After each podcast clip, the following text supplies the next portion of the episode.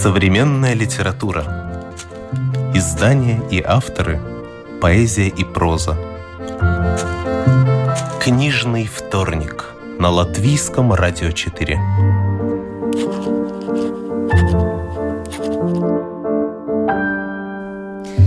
Книжный вторник продолжается, и сегодня у нас в гостях автора книга, и очень приятно живьем встречать э, людей, которые фиксируют то, что важно для них, и делятся этим с нами, то есть с читателями.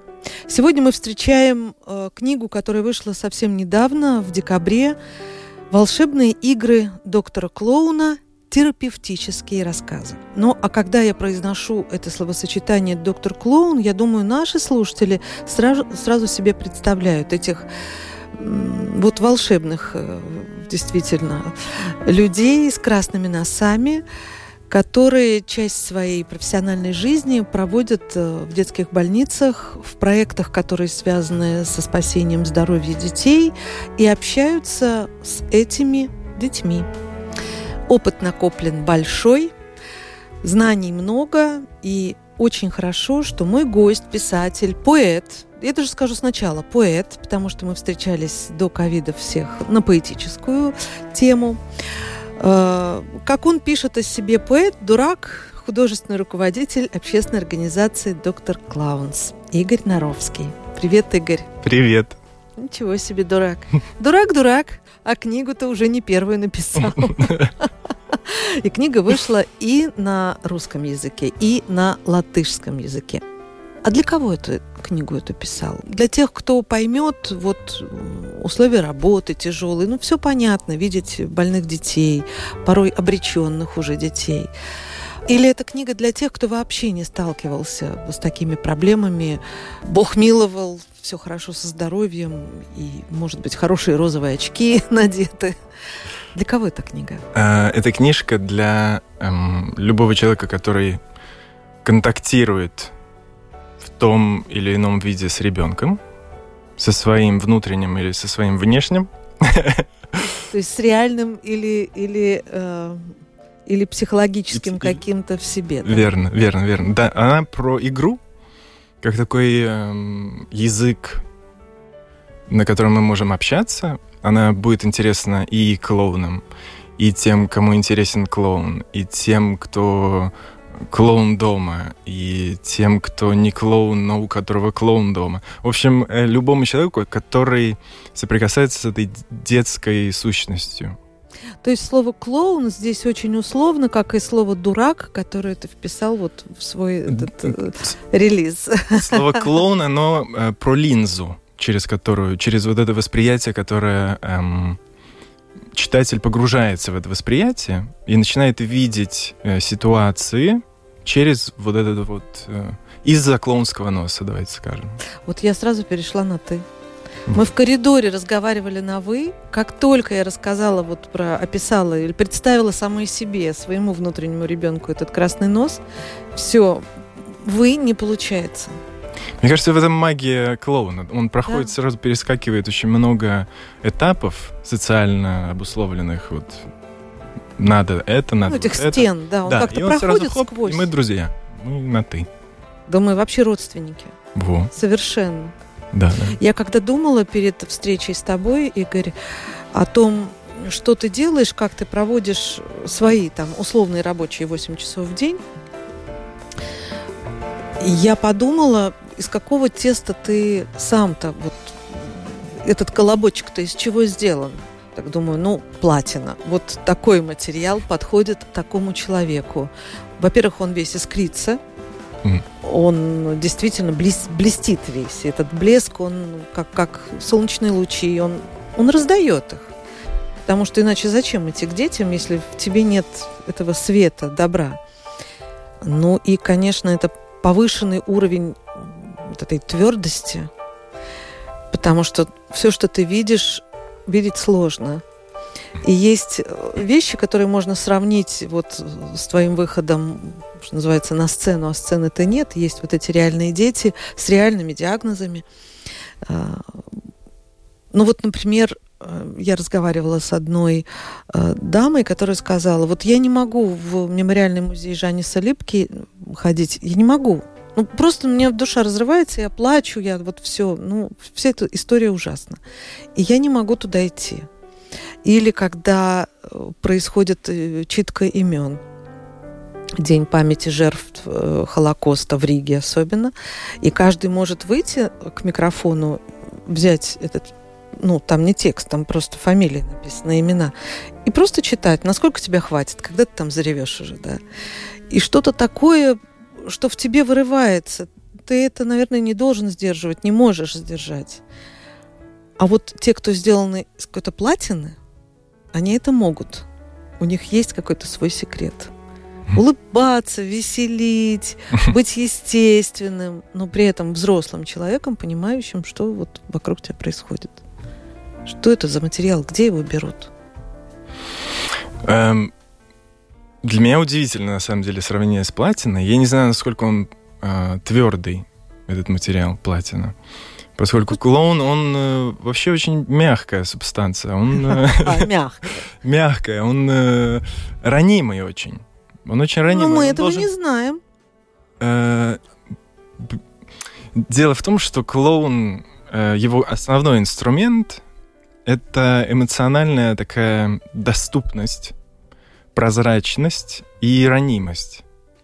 Как только ты вооружаешься э, своей ранимостью, превращаешься в такого супергероя. Ты больше не боишься показаться ранимым, эм, быть впечатлительным, чтобы до тебя прикоснулось это событие, с которым, с которым ты хочешь соприкоснуться, да? А, как только ты вот говоришь «я хочу этого, я хочу быть ранимым, я хочу быть прозрачным», оно, ты становишься неуязвимым. Это такой парадоксальный эффект. Ты одновременно раним и неуязвим. И вот это основной ключик к, к характеру клоуна. Ну подожди, вот когда мама тебя родила, Mm. У тебя не было красного носа. Mm-hmm. Прошло какое-то время, как и каждый из нас, мы взрослеем, набираемся мудрости. Не у всех это случается в жизни вообще, набор мудрости. Но некоторые люди, такие как ты, вот они набирают этот красный нос со временем, понимают очень многое и могут помочь другим, не разрушая самого себя. Так что вот эта платина, не знаю, может, надо было титан сказать. Это что-то очень медицинское, знаешь. А платина это как-то драгоценность такая, такие вот драгоценности вы наши. Она была изначально. Это не красный нос, который появился потом с жизненным опытом, с взрослением, с мудростью. Ты изначально такой человек, который может на себе на себя примерять эту пластичность и в то же время твердость, помогать другому, ну, при этом, наверное, ты ранишь себя, ну, потому что ты видишь э, всю эту драму жизненную. И вот это для меня всегда было вопросом. Mm-hmm. Уникально э, вот это выдерживать. Но, наверное, есть люди других профессий, как те же врачи, официальные врачи, медсестрички, которые видят очень много нелицеприятного, тяжелого, драматичного и живут с этим.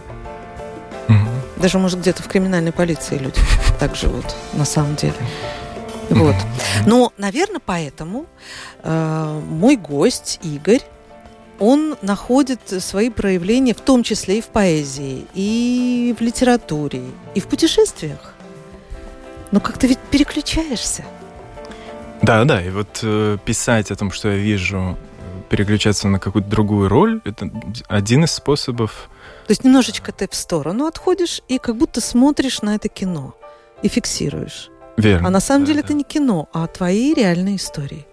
Да, да, да. Он такой маленький писатель там Э, появляется, и он ходит и записывает. Ага, вот это случилось. Э, запоминаешь больше, замечаешь больше, какие-то детальки утаскиваешь оттуда, э, какие-то диалоги замечательные. В общем, чтобы от... это все запоминать, тебе надо что-то вот в процессе записывать или что-то как-то, или это все потом как-то всплывает? Обычно я после выхода сажусь, и если что-то интересное такое прям Э, случается, я это записываю. Ну, можно сказать, ведешь свой дневник. Да. Да, да, да. Я, я всегда думал, что это для меня самого, а потом мы однажды выложили э, одну историю, и там в течение пары часов она там собрала тысячу тысячу раз ей поделились люди. И это не были клоуны, это были люди, которые вот их как-то тронула эта история, они захотели ей поделиться. И тогда я был, о, вот это интересно. Я думаю, что это может быть э, полезно, любопытно, э, не клоуном. Вот это было мое большое открытие. Что это искусство, оно не для клоунов. Его не стоит эм, замыкать на профессионалах, его можно подарить э, людям. Но в названии книги мы, э, как бы второе название, терапевтические рассказы, может быть, это немножечко отпугивает тех, кто, ну, подумает, ну, я же не профессионал, что я же не терапевт, Mm-hmm. Или там что, я же не больной, мне же терапевт не нужен, мне же справку не надо выписывать никакое, направление на анализы не надо. Mm-hmm. Вот. А, а как мы понимаем, слово терапия означает вообще-то, или включает в себя, подразумевает очень многие обыденные вещи. Ну вот, например, когда мы слушаем музыку приятную для души, по вкусу, по настроению. Ведь это же тоже терапия, и она называется музыкальной терапией. И даже есть специалисты, которые могут прописать вам какой-нибудь рецептик. А послушайте-ка вы с утреца Моцарта, друг мой. Угу. И вот вы почувствуете. Вам не захочется, ну, вы не будете себя чувствовать, как будто вы э, переживаете то же, что Бетховен, например. Да? Но, ну, в общем, такие вещи терапевтические, и даже правильное питание, ведь это же тоже терапия – Угу. Когда ты думаешь о том, сколько воды в день ты выпиваешь, как ты там по расписанию ли ты ешь, и, ну и так далее. Такие простые вещи. А тут истории из реальной жизни, и они тоже оказывают терапевтическое действие. А как ты думаешь, Игорь, почему? Потому что они талантливо написаны, потому что они, ну, может быть, ко времени, вот у них такая проблематика, или потому что это правда? Эм, ну, терапевтически, потому что они возвращают в некоторое равновесие. Э, они дают, дают еще какой-то камушек э, под ногой, на который можно опереться. Или не камушек, а клоунский ботинок они дают, который можно ногу поставить и вдруг почувствовать себя совершенно другой Уютненько тут у вас. Уютненько. Большой ботинок вместит многие. И почувствовать другую вообще перспективу, увидеть с другой стороны, под другим углом э, привычную ситуацию. И иногда э, разница между моей привычной точкой и вот этим новым углом обзора, вот эта разница, она э, работает как... В общем, там очень много э, можно почерпнуть оттуда. Почему она работает? Она работает, она... Эм, Фриц Перлс говорил, что обучение — это открытие, что нечто возможно. И вот это вот прыжочек куда-то в другую точку, вот нечто еще возможно. И это как-то вдохновляет, мне кажется. У меня есть одно такое чувство, что э, книга, то, о чем рассказываешь ты, о своем опыте, она вдохновит, безусловно, но вначале она, может быть, немножко пугает своей тематикой. Но, наверное, сейчас там многие думают о своих проблемах, там, как свои счета погасить, как заплатить за это, как теплее одеться, как не болеть, э, там, не простудиться, как найти работу. Какие-то очень много всяких проблем, не говоря уже о глобальном том, что творится в мире там война, там еще война, там еще нас пугают этим, тут вот этим, а завтра меня в армию заберут. И... Ну, в общем, вот это все давлеет над людьми. А тут еще, значит, этот прекрасный Игорь Наровский свою книгу нам про детей, которые со смертельными диагнозами, про то, как это все преодолевать. А, как же это все тяжело. А может быть, э, не важно, что ты рассказываешь именно вот свои истории а о том, что ты видишь в больницах, это вот это история. И она может быть, она может случиться в любых других условиях. И если это терапия для твоих ситуаций, то она может быть терапией и для других, ну, технически устроенных ситуаций, но все равно драматичных, проблемных. Угу. Эта книжка, во-первых, не все дети с, со страшными диагнозами. Э, эта книжка про, э, в том числе про эмоции, как с ними обращаться. Вот те ситуации, которые вы перечислили, вот у меня проблемы с тем, с другим, с третьим. Ну, можно в троллейбусах они... услышать, да, во, проблемы во. людей, да. Они же пропитаны эм, эмоциональностью некоторой, эмоциями. Э, нас порой эмоции пугают. Они слишком интенсивные, какие-то мы заклеймили, что вот это какие-то позитивные, вот эти вот какие-то негативные. Вот я хочу только позитивное, а негативное не хочу, буду их отталкивать. А так это не работает. Работает немножко по-другому. Они эм, не обязательно должны эти эмоции захватывать, охватывать человека, как-то выбивать его. Эм, с ними можно эм, играть, с ними можно, от них можно отстраниться и увидеть это как нечто, что пришло, и с чем я могу повзаимодействовать, что не должно меня убить, не может меня никаким образом убить. Эм, поэтому эта книжка, она в том числе про это. Как играть во все, что со мной происходит. В том числе эмоциональный мой мир. Он насыщен, он богат, э, его не нужно редуцировать до двух-трех эмоций, до трех состояний хорошо, нормально, плохо. Это все может быть красочно, и эта палитра может состоять из множества оттенков. И это очень здорово, на самом деле, что у нас такая нюансировка возможна. А, это благая весть, хорошая новость. Она дает нам... Можно было еще посолить. Да, это вот как специи э, в индийском, э, значит, ресторане все новое, все пикантное. Вдруг язык просыпается, вдруг вкус к жизни просыпается, вдруг эм, хочется есть руками, говоря про путешествия. Да? Я да. недавно был в Индии. Э, я абсолютно люблю, вот прям влюблен в, в такую бога, в богатство, красочность и хоть я одет в черное, но внутри там все палитра там цветная. Игорь, я хочу поздравить с выходом этой книги или даже этих книг «Волшебные игры доктора Клоуна», терапевтические рассказы на русском языке и на латышском во всех книжных магазинах Латвии.